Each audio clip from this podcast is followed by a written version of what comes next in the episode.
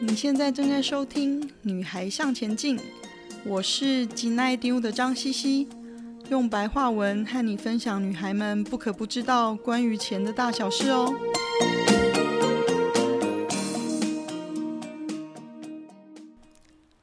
今天是我们的第九集，自己不想动脑袋，想要别人帮你投资理财吗？有不少人来找我咨询哦，但有很大一部分的人都有这样的表示。就是投资好难哦，我不想自己动脑袋，可以请别人帮我做吗？我是个教人理财的财富教练，但也有不少不是真的想学，而是想要我替他操盘的人来找我。但其实我自己是很不看好别人帮你投资理财的这个想法哦。那刚好这一阵子有一个很大的案子，我可以借机来跟大家说明一下。这个新闻的链接我会贴在粉丝页上面。那自己不想动脑袋，要别人帮你投资，可能会碰到的下场就像这样哦。那这两天抓到一个台湾史上最大金额的银行理财专员盗用案，这个理专在十年的期间，有机可乘的挪用了他的客户们约三亿元的资金哦。那本来一开始因为他自己高杠杆的投资失败，所以暂时挪用，避免被断头。那后来发现客户也没发现呢、啊，他就食髓知味的开始用这些资金买豪宅、买名车等等哦。那其实除了他自己的贪婪，让他找到漏洞可以做这件事情之外哦，最大的原因就是客户不想动脑袋，要他帮忙投资理财，而且还不止不想动脑袋哦，基本上根本完全没有尽到自己监督的责任。那其实我不是故意拿这一个单一的事件来吓唬各位。每年发生理专不良的事件绝对不少哦，二零一九年就抓到了十件，每年都有这样子的事情发生。过去十年总共有超过二十二家银行，超过百人受害，而且金额都有增加的趋势哦。虽然金管会，哦，我们来解释一下金管会。金管会呢，就是金融监督管理委员会的简称。那这个单位负责台湾所有的金融机构的监督跟管理哦，所以原则上每个国家都会有这样一个政府单位，专门负责监督管理这些跟人们的钱有关的金融机构，包括银行、寿险公司、资产管理公司、基金公司、投顾公司等等等哦。那金管会每年都信誓旦旦的对这种李专盗用的事件加重刑责处罚。那甚至连带的也处罚这些金融机构的主管高层哦。那这十年来，总共有超过二十二家银行发生这种事情。你说台湾有多少家银行？都已经有二十二家银行发生了。那甚至他们被罚款超过一亿七千多万，也都还是没有吓阻的作用哦。那其实这些理专通常发生的状况都是，他们自以为投资很厉害，然后去操作高杠杆、高风险的投资。比如说期货、选择权等等这些衍生性的商品，然后赔了钱呢，只好去挖客户的钱，想说暂时拿来补一补。做了几次之后，发现客户也没有被发现挪用，那就胆子越来越大的把钱占为己有。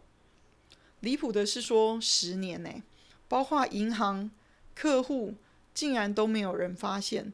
所以说，杀头的事情，只要钱够多，还是有人愿意做的啊。那你可能会说，盗领这件事情只会发生在有钱人的身上。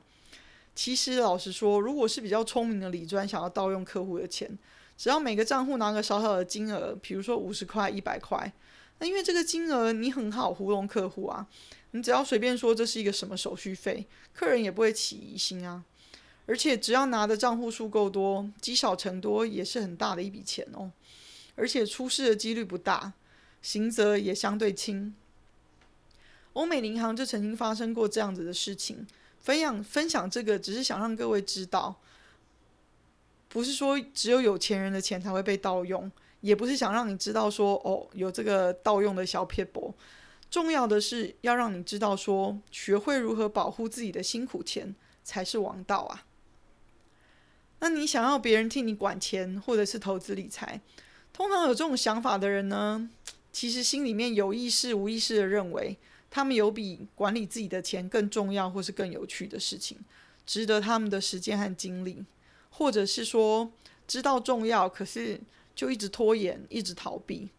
那其实兴趣是可以培养的哦，就跟买东西一样，我们会精挑细选，想尽办法找资料，找到适合自己的东西，适合的价钱才会出手买。那理财投资也是一样的啊。我有学员知道说理财是很重要的事情，而且心里也知道说这是他自己最弱的一环，所以他来找我成为我教练计划的一员哦。但是他一开始跟我说：“嗯，我对学这些没有兴趣，诶，也没有时间，脑袋也不好。但是我还是想在十年后退休，诶，嗯，Well，我笑笑也没多说什么啦。”但在他开始发现我教给他一些简单的学习判断之后，他马上就有看到很不一样的成果。从此，他对投资理财的兴趣就被激发了，还会追着我问问题，而且找不同的案例来做练习。所以，发现适合你自己的方法是很重要的哦。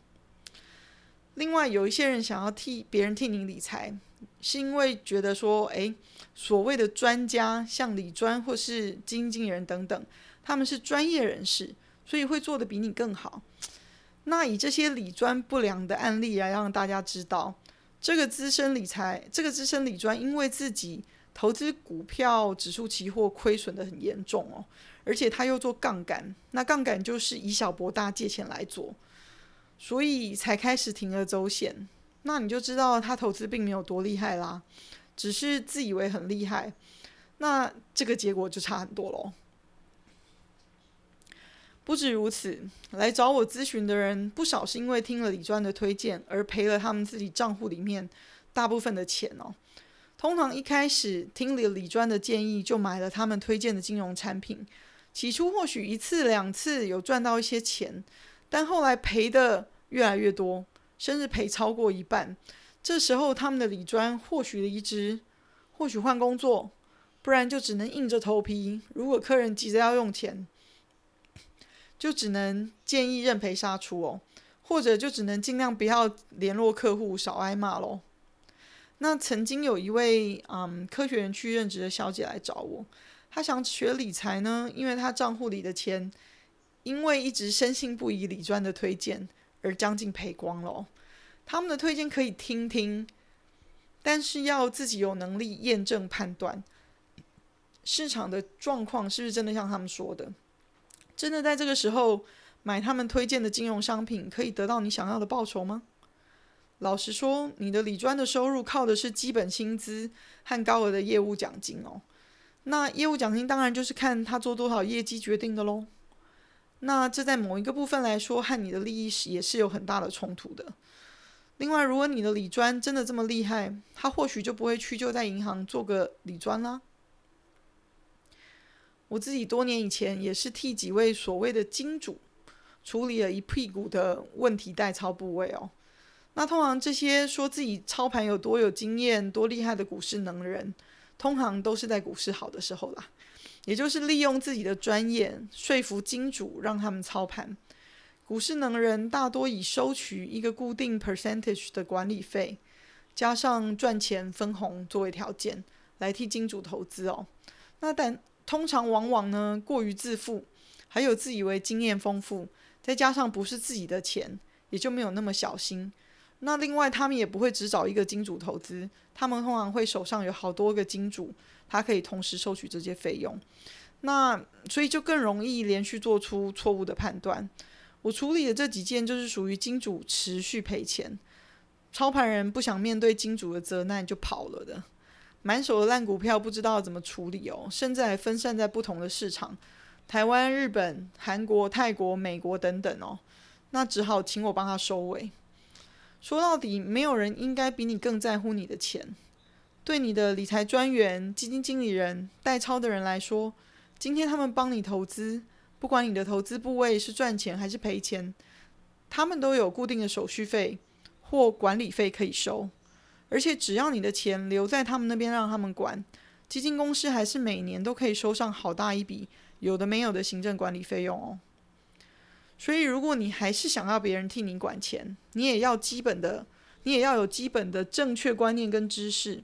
去挑选跟监督适合你的窗口，千万不要被满嘴专业名词的专家吓到。要记得，你的钱最重要。如果他们讲的头头是道，但你听不懂，你也没有办法用白话文解释给你听，这就是完全不适合。那这也是为什么我会想要用日常生活的语言做这个 podcast 跟大家分享的原因哦。我希望可以用一些简单的语言解释跟理财相关的观念跟方法，给大家一个更基本、更白话的选择。那现在有非常多人在教理财，但我自己其实不太喜欢，甚至说蛮讨厌那些只会一直不停卖弄专有名词、理论。一直说服你照他的方法做就可以赚大钱的老师哦，他们很多没有办法脚踏实地的去解释基本正确的资讯，有时候甚至连最基本的都搞错，我听了真的是差点昏倒。我去听了不少这些所谓老师的说明会，其实大概有一百个 percent 都只是着重在卖他的方法，而不 care 他们的方法是不是适合你。你需要的理财投资方法其实是会随着你的目的。你的人生阶段、你的需求、你的个性而不一样的哦。来，让我炫耀一下。我出了书之后呢，我送给了我的理专一本，他很开心，跟我说他很快就看完了，而且非常赞同我的内容，觉得这样子的理财富财富管理才是对的哦。他想以我的内容做基础，帮助他去参加全香港的理专大赛。那我同意了。三个月之后，他超开心的告诉我，他得到了第一名。我也替他高兴，希望我的书有帮助到他了解客人真正的需求。理专们应该要提供正确的资讯来帮助客人做判断，做正确的决定，这样财富管理的生意才能做得长久，也比较不会有纠纷啊。好了，炫耀完了，让我回到原来的主题。不想自己动脑袋，可以请别人帮我投资吗？这几年科技兴起，可以做投资的工具跟平台也日新月异。常被年纪轻轻但是投资行为积极、有想法的人用哦，也常有人拿新的平台跟 App 来问我说：“诶，这个好不好？可不可以用？”反举最近常被讨论的 eToro、Robinhood，到数不尽的外汇交易套利平台等等，年轻投资族群习惯习惯先上网找资料，自己做研究，直接在网络下单，那当然就是这些平台的自然爱好者喽。那姑且先不论这些平台的好坏，我想要讨论的是，有一些平台让你可以直接复制其他人的交易策略来投资哦。有人来问我说这样好不好？我通常会问的问题是：你了解他的交易策略吗？他想要达到的投资目的是你想要的吗？你怎么知道或许他想要的是 all or nothing 的豪赌？那这是你要的吗？如果你了解，也知道他想达到的投资目的是符合你的需求的，那你或许可以考虑。但是如果你不了解，也不知道他的投资目的，那我就会建议你三思而后行，因为这样的工具本质也是让别人替你投资啊。除非你有基本的了解跟判断，这也一样是让别人替你操盘的一种形式哦。不要看别人赚钱就跟，投资的 timing is everything。你跟别人做有一个时间差，timing 可能就不一样了，市场的表现也就大不相同喽。这几年有不少数人的理财达人，有相当多的财富自由案例的分享。这些人大部分都是自己有动一些脑袋，找到适合他们的理财方法，达到财富自由的例子哦。当然，这些例子可以听听，也要自己判断说这是不是适合你哦。那。这些财富自由的例子多到我香港的朋友问我说：“啊，为什么台湾这么流行理财啊？”我就跟他说：“可能因为台湾人的收入比较其他的国家少，所以才更要发愤图强，自己想办法。”那我今天想要表达的结论是：对于真正知道他们需要面对自己财务的人，他们应该要知道投资一些时间跟努力，去学习帮助自己做正确的理财决定。这绝对是值得的，一辈子受用。那你也想成为这样子的人吗？谢谢你的收听，今天的分享就暂时到这里喽。希望有带给你一些新的发想。今天的重点整理会在 FB 和 Instagram 的“女孩向前进”页面上刊出。如果有想闲聊的主题，也麻烦跟我说哦。记得给我们一个评价。还有，别忘了和你的闺蜜们分享哦。